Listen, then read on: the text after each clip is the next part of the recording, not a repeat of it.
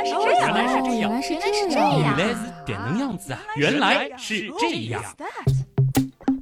欢迎来到喜马拉雅独家播出的《原来是这样》，各位好，我是旭东。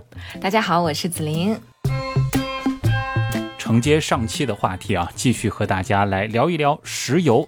那今天呢，我想先手把手教大家如何开采和提炼石油，好不好？争取让大家都可以实现财务自由。哇，这个非常的吸引人哦！但是 你确定这个真的是可以教的吗？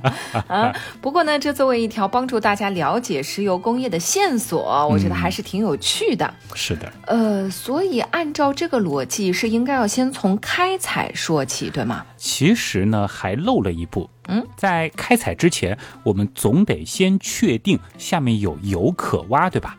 这个呢，其实就需要大家先来学习一些石油勘探的知识了。哦，愿闻其详。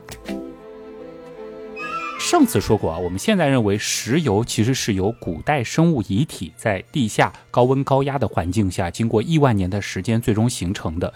因此呢，绝大部分的油田都存在于地下深处的岩层当中。那除了上次提到的像是沥青湖油沼这样的罕见情况，要知道一个地方的地下是否蕴藏油田，绝对是门技术活。哎，那一个地方如果存在油田的话，会有什么蛛丝马迹吗？你说的这个呢，其实就是所谓的地质学方法，这就包括了地层分析、岩石和矿物学研究以及历史油气数据的分析了。那这些信息具体是怎么帮助我们找到石油的呢？好问题，之前说过啊，石油呢通常是存在于特定类型的岩石层当中，这些岩石层呢是能够储存并且困住油气。而地层分析呢，就可以帮助我们去了解不同地层的形成年代和它们到底是如何堆叠在一起的。那通过分析地层的组成，地质学家呢就可以预测哪些地层可能含有油气。哦，我忽然意识到为什么研究地质历史那么重要了。嗯，它原来不仅仅是满足大家的好奇心，这里面的经济价值也非常高呀。太对了。那其实某种程度上，这两者的发展也是相辅相成的。那岩石和矿物学研究又起到了什么作用呢？岩石和矿物学研究呢，则是分析岩石的物理和化学特性，特别是那些储油岩石，比如说啊，某些类型的砂岩和页岩就非常适合作为油气的储藏室。哦，这听起来就像是在指纹探案一样啊！哎，的确是非常形象的一个比喻啊。而历史油气数据的分析，哎，别看光是数据分析的工作，其实呢也非常重要。这就包括了要研究过去在附近区域的钻探记录和油气产量。通过分析这些数据，地质学家呢就可以理解油气在这个区域的分布模式。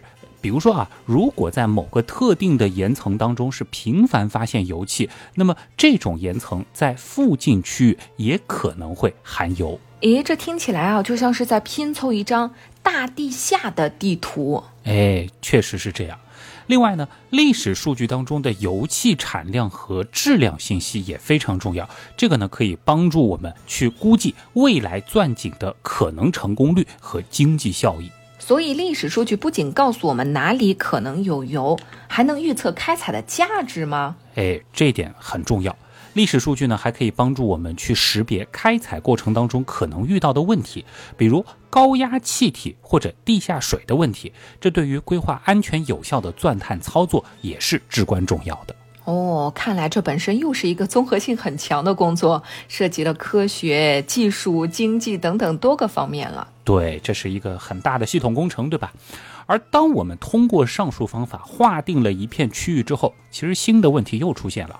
你想，哎，可能动辄是一块方圆十几平方公里的区域，我们到底要从哪里开始钻，又该钻多深的井呢？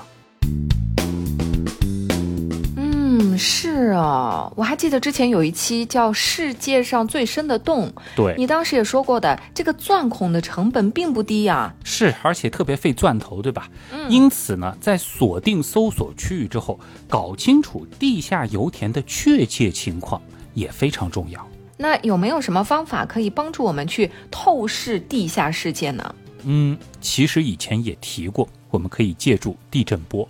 嗯，勘探专家呢，可以通过在地面上造成小的震动，然后去测量这些震动波在地下的传播情况，以此来获得地下结构的大致图像。这个呢，就叫地震勘探。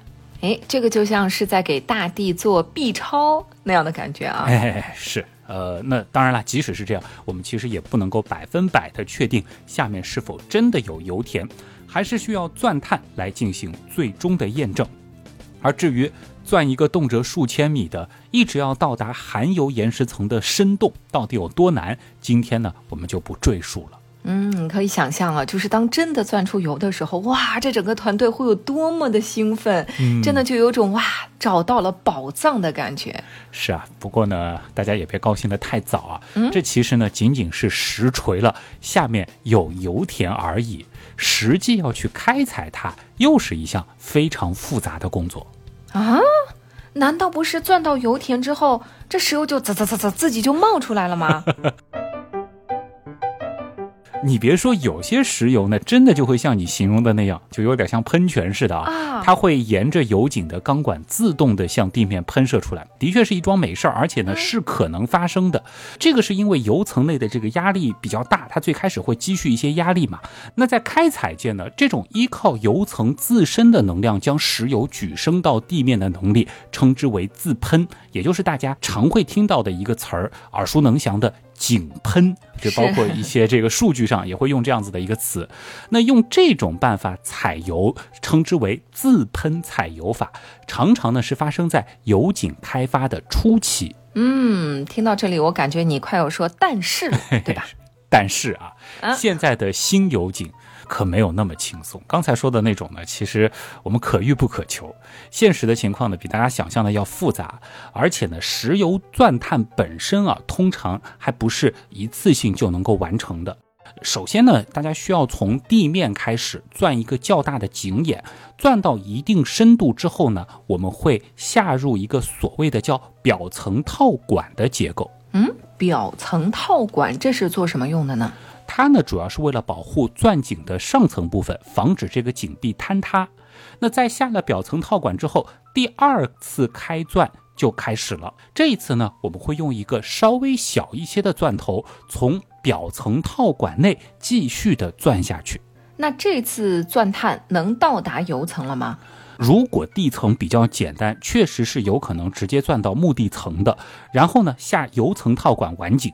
但如果地层比较复杂啊，比如说很难用钻井液控制，那就需要再下一个技术套管了。那所以技术套管是另一种保护措施吗？是的，它呢可以帮助我们更加安全的控制钻井的过程。那在下了这个所谓的技术套管之后呢，第三次开钻也就开始了。这一次呢，我们会用到更小的钻头，从技术套管内继续钻下去。但是啊，即使这个井眼钻完了，整个工作呢还没有结束啊，还有更多步骤吗？是的，那下一步的操作特别重要，叫做固井，固定的固，牢固的固，这是一个非常关键的步骤。在已经钻成的井眼之内呢，我们会下入套管，然后呢要在套管和井壁之间的这个环形空间内注入水泥浆。诶，不是已经有套管了吗？为什么还要注入水泥浆呢？这主要是为了将套管和地层固结在一起，这样呢是可以防止在后续的钻井或者是油气开采的过程当中发生一些复杂情况，比如说井壁坍塌啦，或者说是地下的这些含水层侵入了呀。那么这个过程呢，对于保证整个钻井的安全性和稳定性都是至关重要的。而只有完成了固井，我们的井才算是真正挖好了，才能够安全的继续。钻进下一段井眼，或者说是开采油气，哇，太不容易了啊！那现在井算是挖好了，对吧？接下来应该就可以源源不断的采油，然后安安心心的数钱了吧？想想也是挺美的啊！是呀。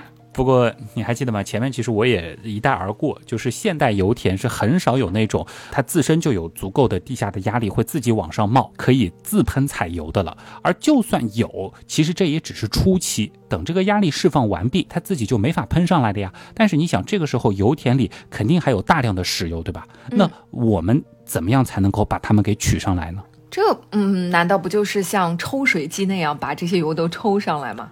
其实啊，石油的提取过程是远比水更加复杂的。别忘了啊，地下深处它是高压和高温的条件。另外呢，原油的这个粘稠度以及整个的这个井下的地质结构的这个复杂性，都使得抽水机这样的装置是没有办法适用于深层石油的提取的。而地下油藏的流动性和粘度与水呢也是大不相同的。那一些油藏当中的这个原油粘稠度是非常高的，不容易流动。这个呢，我们就需要使用特殊的技术来帮助它可以取上地面了。哦，那还有什么方法呢？那其实很早很早以前啊，人们用的最简单的方法呢，就是提捞法，就是像用个吊桶在水井当中提水一样，然后用绞车把石油从油井当中一桶一桶的给提捞上来。嗯，真是一个淳朴的方法呢。是，但是你想，这种方法是不是只适合于那些油层非常的浅？压力很小、产量很低的油井啊，嗯，比如说一九零七年啊，这个是很老的一个中国的油田了，延长油矿的延一井，这个井深呢其实也有八十一米，那它用的就是提捞法。你想想看啊，呃，这样的方法其实效率是很低的，对吧？所以这口井它的日产油也只有一到一点五吨而已。啊，一天只有一吨多呀，那真的是不够看呢。是，你想，如果我们这个换算成水的话，这很多朋友可能洗个澡，差不多都要用掉一吨水，是吧？用那么多水吗？洗个澡？那随着石油工业的发展啊，我们说越来越多产量高、油层埋藏很深的油田也被逐步发现了。于是乎，原来的那套人工提捞的方法也就没有办法继续的在这样的油井上去使用，所以呢，也就逐渐被淘汰。太了，而接下来登场的呢，就是气举法和抽油法。气举法，呃，这个是什么意思呀？空气的气，抬举的举，气举法，这是一种人工举升采油的方式，适用于那些地层里还有一定的能量，能够把油气驱动到井底，但是呢，不足以将它自然推送到地面的情况。那简单来说呢，其实我们就是给它人工加压，人为的向油井底部去注入一些气体，帮助这些石油可以推送到地面。嗯，听起来好像是给油井加了一个助推器一样。是的，确实是这样啊。那气举法的原理呢，其实有点像自喷井，它是通过注入高压气体，然后呢，利用油管上的多组气举阀，在不同压力、不同井段释放气体。降低井筒当中液体的密度，最终呢，让这个液体被流动压力带出井口。哎，这个听起来非常高效啊。嗯，戏剧法的优点呢，就在于井口和井下设备相对简单，管理和调节起来呢也比较方便。但是呢，它也是有缺点的，比如说它的地面设备系统是比较复杂的，也是需要很大的投资。另外呢，就是气体能量利用率并不是很高。那么这种方法适用于哪些类型的油井呢？气举法呢，通常是适用于海上采油，以及深井、斜井、含沙井、含气井，还有那些含有腐蚀性成分、不太适合用其他的人工举升方法来进行开采的油井。好，那接下来我们再来说一说抽油法呗。嗯，这个名字听起来啊，我觉得和抽水机没有什么不同啊，所以它和普通的抽水机到底有哪里是不一样的呢？呃，普通的抽水机其实依靠这个大气压差，其实就可以把水给抽上来啊。但是呢，这个抽油法用到的这个泵呢要复杂的多啊。抽油法呢是深井泵采油的主要方法，它呢主要是分为有感泵采油和无感泵采油两种。这个有感泵采油呢，其实是通过抽油机和井下抽油杆带动泵的活塞上下运动，把这个油抽到地面。这种方法其实很普遍，大约是占到全球人工举升采油总井数的百分之八十到百分之九十。哦，是不是就是我们在油田照片上看到的那种左右晃动的一个 T 字形的机器？哎，是几乎能够成为采油设备的一个象征了，是吧？你说的没错。那这种机器呢，就是油感泵采油的设备了。哦，我明白了。那么无感泵采油又是怎样的呢？无感泵采油呢，就像它的名字所暗示的，它不需要抽油杆来传递动力，它用的是电动机。高压液体等来驱动井下泵的一种方式，使用的是特殊的抽油泵，比如说电动前油离心泵、螺杆泵、射流泵、水力活塞泵等等了。哎呀，听起来抽油法比普通抽水机复杂的多啊，而且也专业的多。对，确实是这样的。那抽油法呢，是针对石油特性和地下环境特别设计的，这和抽水机啊，在原理和设计上是有很大的不同的。这个抽油法是更适合于深层石油的提取。对了，上次提到的页岩油和油砂矿，嗯，这个又是怎么取油的呢？这估计和普通的油井又不太一样了吧？哎，这个区别就非常大了啊。这些油层的挖法是非常特别的。我们首先先来聊一聊页岩油啊，我们可以想象一下，页岩油呢就像是被夹在石头层里的油，我们要用特别的方法把它挖出来，主要用的是水平钻井和水力压裂技术。呃，水力压裂，这又是什么呀？有点像是给地下的岩石打针，然后呢注入高压水和一些小沙粒，这样的这个岩石啊就会裂开来。这里边的油气呢就能够流出来，那这个方法呢，我们就可以挖到更多的油气了。哦，就是用水力把它压的裂开，就是这么的直白，是吧？水力压力，打针，对，水力压力。呃，那么油砂矿的油怎么来挖呢？其实油砂矿里面的石油开采啊，这个过程更像是一种传统的采矿活动。你像油砂矿，顾名思义，对吧？其实这个油啊，我们可以理解为是和沙子混合在一起的。那传统的方法呢，就是先挖出这些沙子，但是后续提油的过程是比较复杂的，要用到热水、蒸汽洗和化学剂进行处理，可以说就是相当于把这个油给洗出来。或者叫分离出这些油，而现在呢，也会用到一些新的、更加环保的方法，比如什么叫蒸汽辅助重力排油技术。那么通俗的来说呢，就是通过注入降低油砂中石油的粘度，使它更容易被抽取。哦，怪不得上期也说到这两类石油资源的开发成本会那么高。对，因为工序比较复杂嘛。嗯。好了。那如何挖石油的部分也聊得差不多了啊？不知道听我这样讲完，小伙伴们都学会了吗？学会啦，只有耳朵会啦，手还不会呢。不过有没有同学连手都会的呢？麻烦大家在评论区交作业哦，看看按照旭东老师教的方法，大家都挖到了多少桶石油呢？好，那既然大家都已经攒了不少原油了，那接下来呢，咱们就更上一层楼，教教大家怎么炼油，好不好？哦，提到炼油啊，我其实一直都很好奇。提起石油，大家都知道是深棕色或者接近黑色的，嗯，但是石油的产品，像汽油啊、柴油啊这些，颜色呢要浅很多，整体也是呈现透明的一个状态的。那这个中间到底发生了什么呢？哎，这就不得不提到石油的加工工艺了啊。还是强调一下，石油呢，它是多种烃类的化合物。我们需要的呢，其实只是其中的一部分，所以直接使用石油的话是挺浪费的，效率呢也很低。于是乎呢，我们就需要想办法来分离这些烃类。至于如何分离呢？其实最简单，但反过来也是最重要的一个方法，就是蒸馏。蒸馏就是像蒸馏水那样吗？其实非常的类似啊，具体来说呢，我们是先需要像清洗食材一样啊，对这个原油进行一些预处理。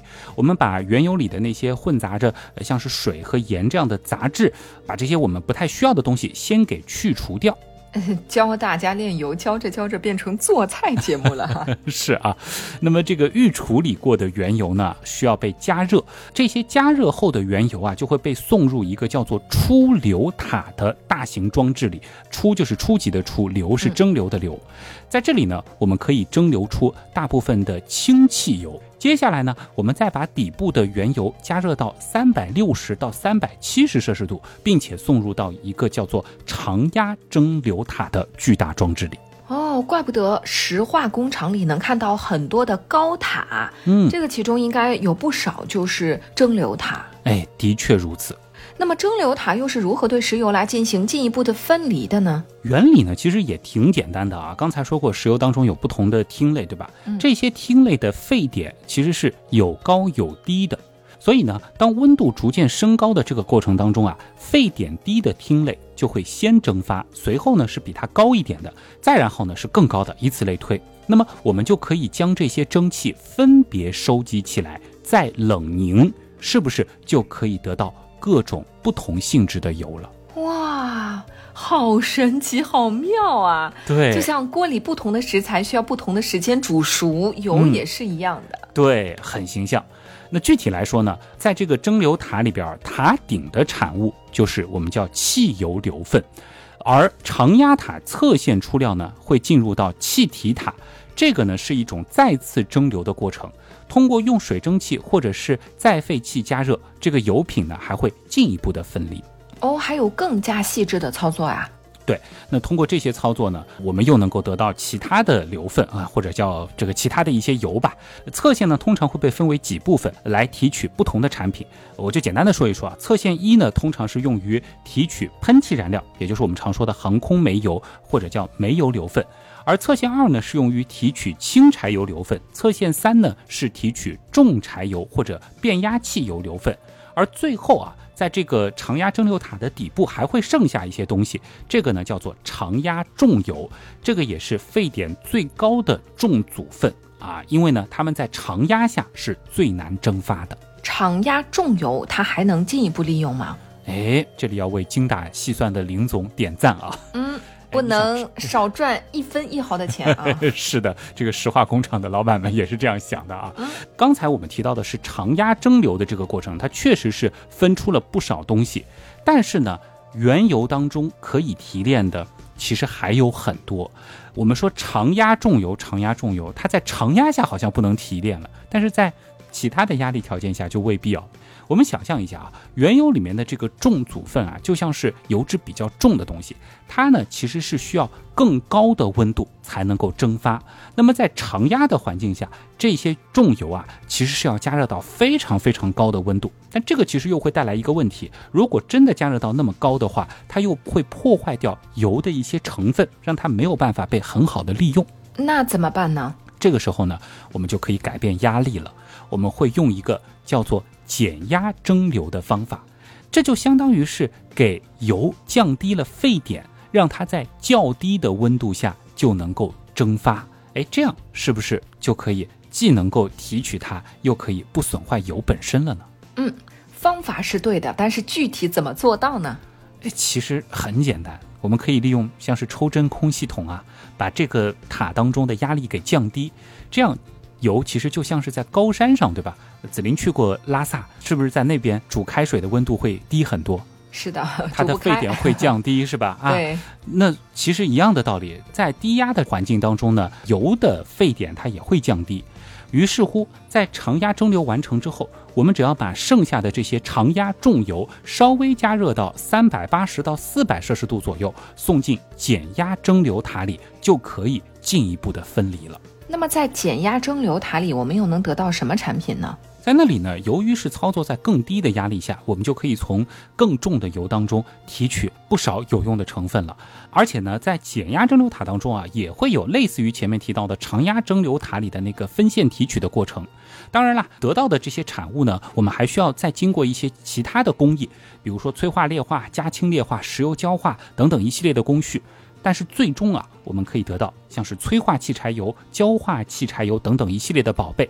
而即使是最后还剩下的那些我们叫减压渣油啊，残渣的渣，其实还可以进一步的利用。在一系列的处理之后呢，我们可以得到燃料油、石油沥青、润滑油这样的种植产品。哦，听到这儿也就有点听晕了哈。但是能够意识到，一切的目的就是充分提取出石油里蕴藏的各种宝贵成分。是的。那除了前面提到的各种各样的油啊，像是乙烯、二甲苯、甲苯、苯乙苯、丁烯、丙烯这样的气体，它同样也是石油工业的重要产品。有兴趣的朋友，我真的推荐大家去找一找那个原油加工的流程图来看一看，真的是一个非常复杂但是又精妙互联的系统。嗯，可以想象，怪不得石化厂里会有如此复杂的管线系统。是的。因为呢，他们需要精确的管理和运转各种在不同阶段和条件下处理的油品和化学品，所以石化工厂的设计啊大有学问。嗯，考虑到石油不同阶段它的提取物数量众多，一个一个来盘点，我们肯定是说不完 的。那么接下来呢，我就想请你解释一个困惑了我很多年的问题，嗯，就是汽油和柴油它们到底有什么区别呀？哎，要回答这个问题呢，我们可能还是得先从定义着手啊。首先，我们要说，汽油呢是一种从石油中分流或裂解出来的具有挥发性、可燃性的烃类混合物液体，成分呢是包括 C 四到 C 十各族烃类，包括脂肪烃和环烃类，并且呢也含有少量芳香烃和硫化物。哎，尽管已经经过了分流，但汽油其实还是混合物。是的，那这些成分的混合物呢，它具有特殊的臭味儿，也有人说是香味儿啊。总之呢，它非常容易挥发，可以轻易的在空气当中传播。哦，这就是大家很熟悉的那股 汽油味儿，对吧？是的，是的。而柴油呢？它则有不同的类型，其实前面也提到过啊，呃，就是轻柴油和重柴油。重柴油。对，如果大家刚刚听的比较仔细的话，应该还记得，分别是从侧线二和侧线三提取的。哦，那也就是说，它们是对应了不同的沸点。嗯，紫菱的记性很好啊。轻柴油呢，具体来说是沸点范围在一百八十到三百七十摄氏度的烃类混合物，它的主要成分呢是碳原子数大约是十到二十二的烃类，它呢就是适用于柴油机。而重柴油呢，沸点范围要高很多，是三百五十到四百一十摄氏度的烃类混合物。它呢是主要适用于低速柴油机。划重点，划重点啊！柴油其实也都是混合物。是的。那除了沸点不同，汽油和柴油各自都有怎样的特点呢？嗯。首先呢，汽油我相信很多朋友都见过啊，它是淡色的，非常容易流动的液体，流动性很好，而且呢非常容易挥发。它呢主要是用于点燃式发动机，又由于汽油的辛烷值比较高，不容易在发动机里爆炸，所以呢应用的也是非常的广泛。那么柴油呢？柴油比汽油呢，它的这个颜色要深一些，不过常温下基本也还是透明的。或者是呈黄色的，但是呢，柴油会明显的显得厚重一些。这个粘度呢是介于煤油和润滑油之间的。柴油的能量密度相较于汽油是更高的。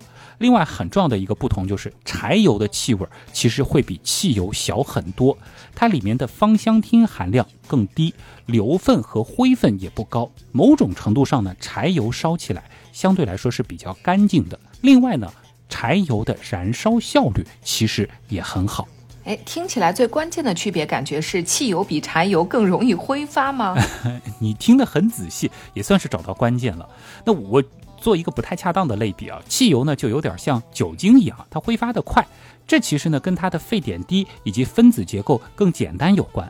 那柴油呢其实就更接近于我们的食用油，它的沸点高，分子呢也大而且复杂。所以呢，就不太容易挥发出来。哎，挥发性到底能有什么影响呢？这个影响可大了，这也是汽油和柴油性能区别的关键。挥发性呢，其实它会影响油气的混合。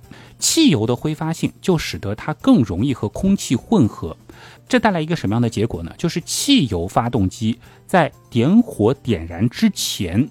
就能够形成均匀的混合气，这也是为什么汽油发动机它可以轻松点火的原因。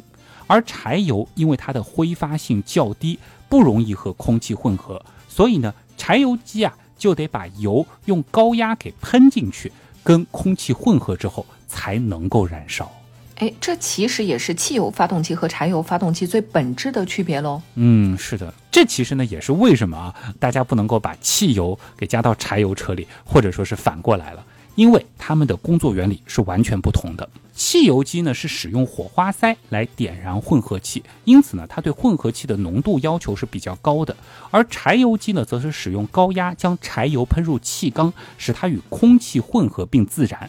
它呢，主要是依赖于压缩空气里的高温来点燃油气，因此呢，对混合气的浓度要求是比较低的。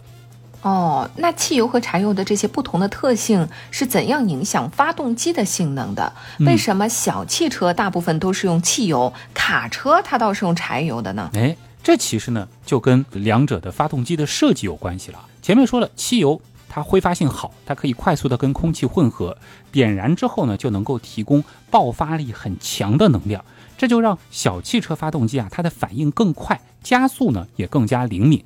所以呢，爱开快车的朋友一般呢都会选择汽油车。还有一个很重要的原因就是汽油发动机它的噪声比较小，可以提供较为舒适的驾驶体验。那么柴油呢？柴油呢，它的挥发性虽然低，但是它能量密度高啊，因此它燃烧的时候是可以提供更持久而强劲的动力的。而且柴油机的扭矩更强，它能够迸发出的力量是要比汽油机更大的。这对于载重和长途运输来说就非常重要。而卡车恰恰就需要这种持久的力量来拖动重物。柴油发动机它也更加的耐用，适合长时间的运转。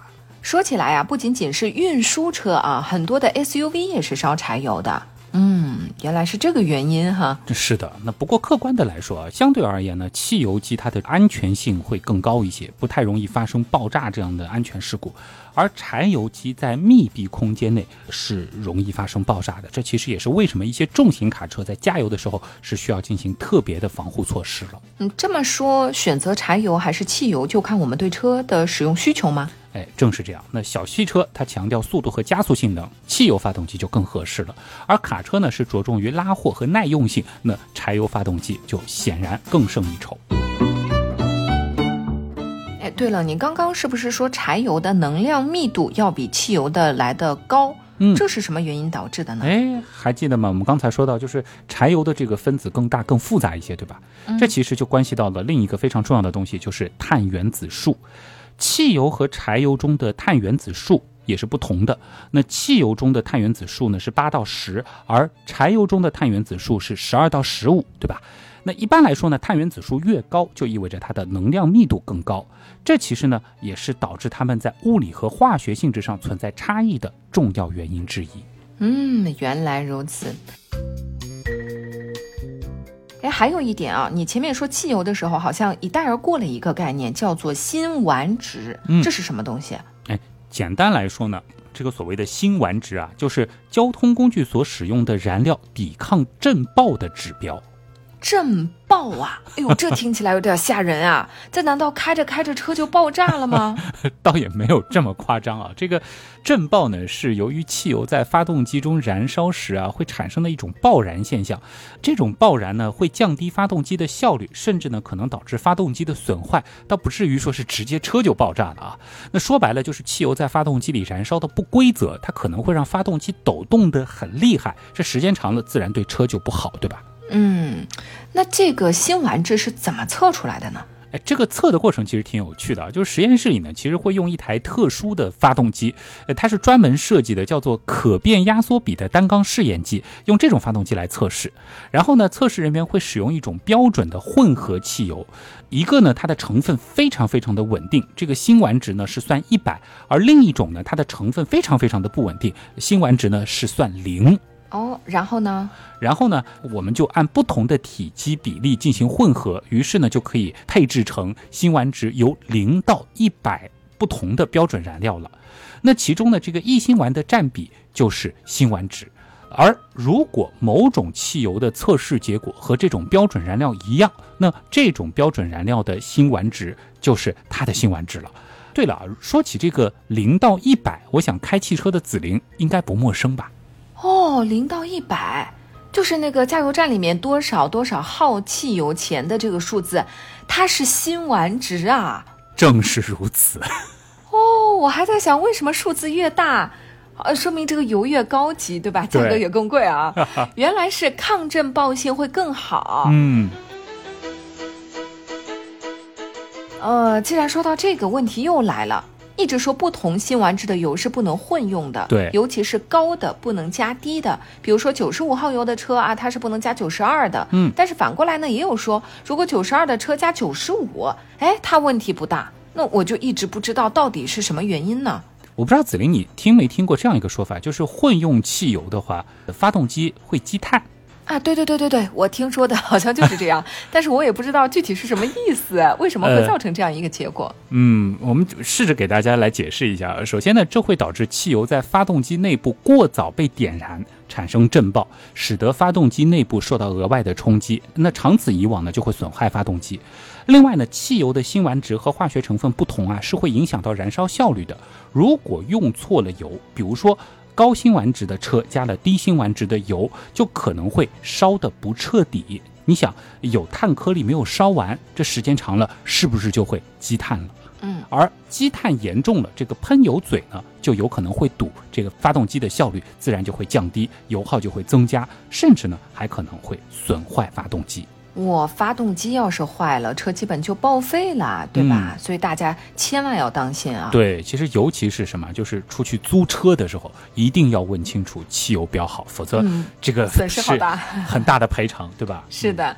但如果刚刚说反过来，就是九十二号的车加了九十五号的油，又说没有什么大问题，这是怎么回事呢？哎，这是因为高辛烷值的汽油它更加的抗震爆啊，它不容易过早点燃，所以即使你的车设计标准是九十二号，加了九十五号也不会有什么负面影响。当然有一个影响就是会多花点钱嘛。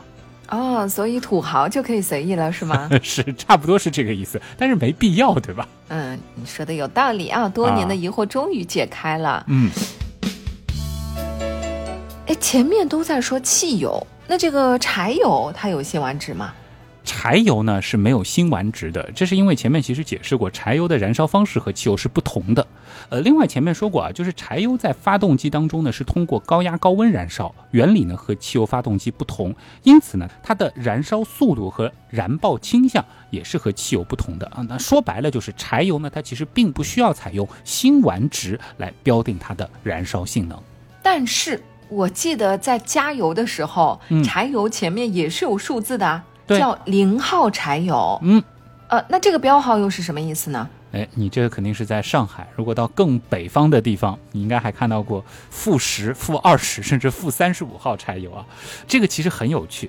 你说的这个呢，是按照柴油的凝固点来划分的标准。比如说啊，零号柴油它是适用于不低于零下五摄氏度的环境，负十号柴油呢是适用于不低于零下十五度的环境，以此类推。那么按照凝点分级呢，轻柴油通常是由五、零、负十、负二十、负三十五和负五十这六个排号，而重柴油呢，其实也有十、二十、三十这三个排号。负五十号柴油，真的是要用在南北极探险是吗？你别说，还真是啊。当然，其实就是特别北方，你像这个我国的黑河、漠河这样的地方，这个冬天零下四十五度、零下五十度也是会发生的，这个时候就需要了，对吧？这个知识点呢，想必开柴油车的朋友应该是都知道的。如果遇到大降温，选错了柴油排号，呃，发动机当中的燃油系统呢，可能就会结蜡堵塞油路，这就趴窝了，会影响发动机的正常工作。是的，要是冰天雪地里车趴窝了，哎呀，那也太恐怖了。是的，这真的很恐怖啊！北方的车友一定要查好天气预报再出门。对了啊，类似于汽油的辛烷值，这个柴油呢，其实也是有一个指标的，叫做十六烷值。它呢是用于衡量柴油在发动机中的燃烧性能的指标。它和柴油的自燃点有关，这个自燃点越低呢，这个十六烷值就越高。不过呢，这就是延展了解吧。柴油排号呢，基本还是用凝点来进行划分的。那我又很好奇了，现在的民航客机烧的是什么油呢？是汽油还是柴油呀？其实都不是，民航客机通常用的是另一种非常特殊的油。前面呢，其实也一带而过，叫做航空煤油。煤油这么复古的燃料吗？可我记得你上一期还说煤油的燃烧效率不行呀，怎么又到了飞机发动机里又可以啦？此煤油其实非彼煤油啊，虽然在成分上呢，民用煤油和航空煤油差别很小，但是航空煤油它其实是专门为飞机的发动机而设计的一种燃料，它的挥发性呢比汽油低，它的纯净度更高，杂质含量啊这个是非常重要的。是微乎其微，而且呢，它的冰点很低，防冻性能呢比柴油还要好，因此呢，就可以在高空那种你想是不是非常极端的又低温又低压的环境下，它呢是可以稳定燃烧的。另外呢，它的含硫量还很少，对基建的腐蚀性也非常非常的小。哦，想不到这么厉害，嗯，那的确和我们平时接触到的煤油是不大一样的。对，那为什么不能改良汽油或者柴油呢？因为民航客机，你想它的巡航高度动不动这个三万英尺，对吧？万米高空，呃，在这样子的环境当中飞行呢，对燃料的要求是非常苛刻的，需要燃料不仅能够提供强大的推力，还能够在低温低压的高空环境下可靠工作。这样一来呢，汽油它的挥发性太强，在高空当中呢容易蒸发。而柴油呢又太重太黏，不太适合飞机的那种非常高效率的发动机，因此呢，航空煤油在方方面面都成了最佳选择。那有没有飞机是用汽油的呢？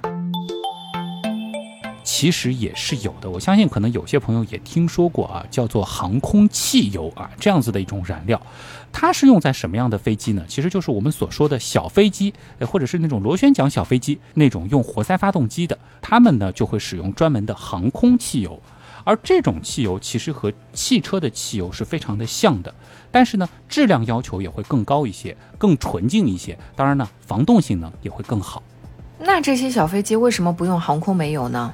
这是因为小飞机是活塞发动机，它的工作原理呢和汽车发动机也是更加相似的，所以呢它是适用于汽油。而且呢这些飞机啊通常飞得不高，所以呢不会遇到那种特别极端的低温低压的环境。哦，那航空汽油和我们平时加的汽油有什么差别吗？这个是属于已经挖到油井的紫菱不差钱，准备让自己的汽车也吃航空汽油了，是吧？并没有，就是从科学的角度了解一下两者的差异 啊。这虽然原理也挺相似的啊，但是呢，航空汽油啊，它的辛烷值更高啊。你可以理解为这基本上都能飙到九十九甚至一百了，呃，这就意味着它。能够更好的防止发动机内出现震爆的情况，而且呢，前面也说过它更纯净，对吧？呃，添加剂呢也不太一样，这个呢其实都是为了适应飞行而进行的一些特殊改良。哎，顺便说一句啊，这种汽油是真的可以加到车里的，因为它是一种质量非常非常高的汽油产品。而航空汽油呢，它曾经也是赛车当中的主要燃料。哦，原来是这样。就是这样。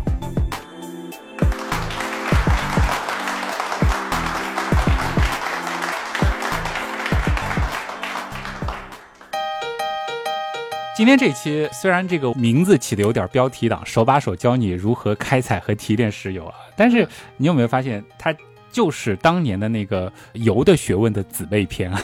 啊，是呀，嗯，只不过是不可以吃的油，对吧？啊，对，而且用这种啊，一开始吸引大家注意力，以为是一期教大家发家致富的节目啊，然后到了最后。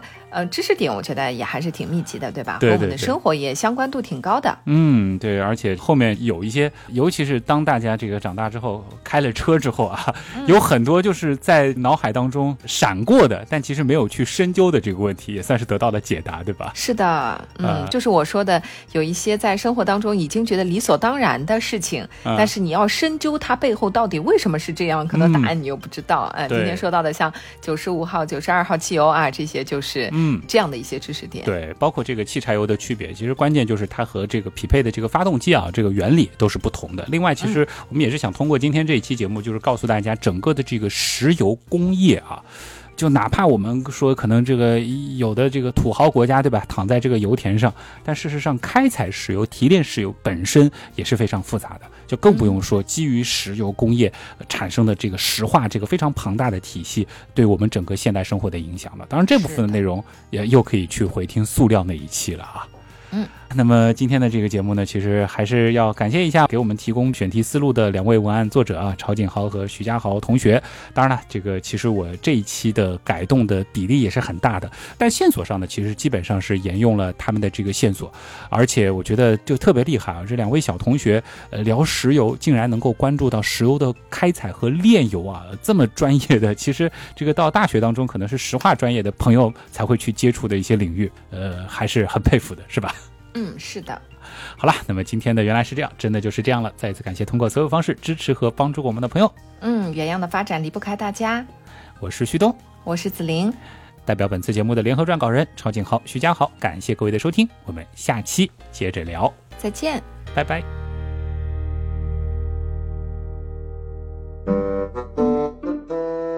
在一系列的处理之后呢，我们可以得到，我们可以得到燃料油。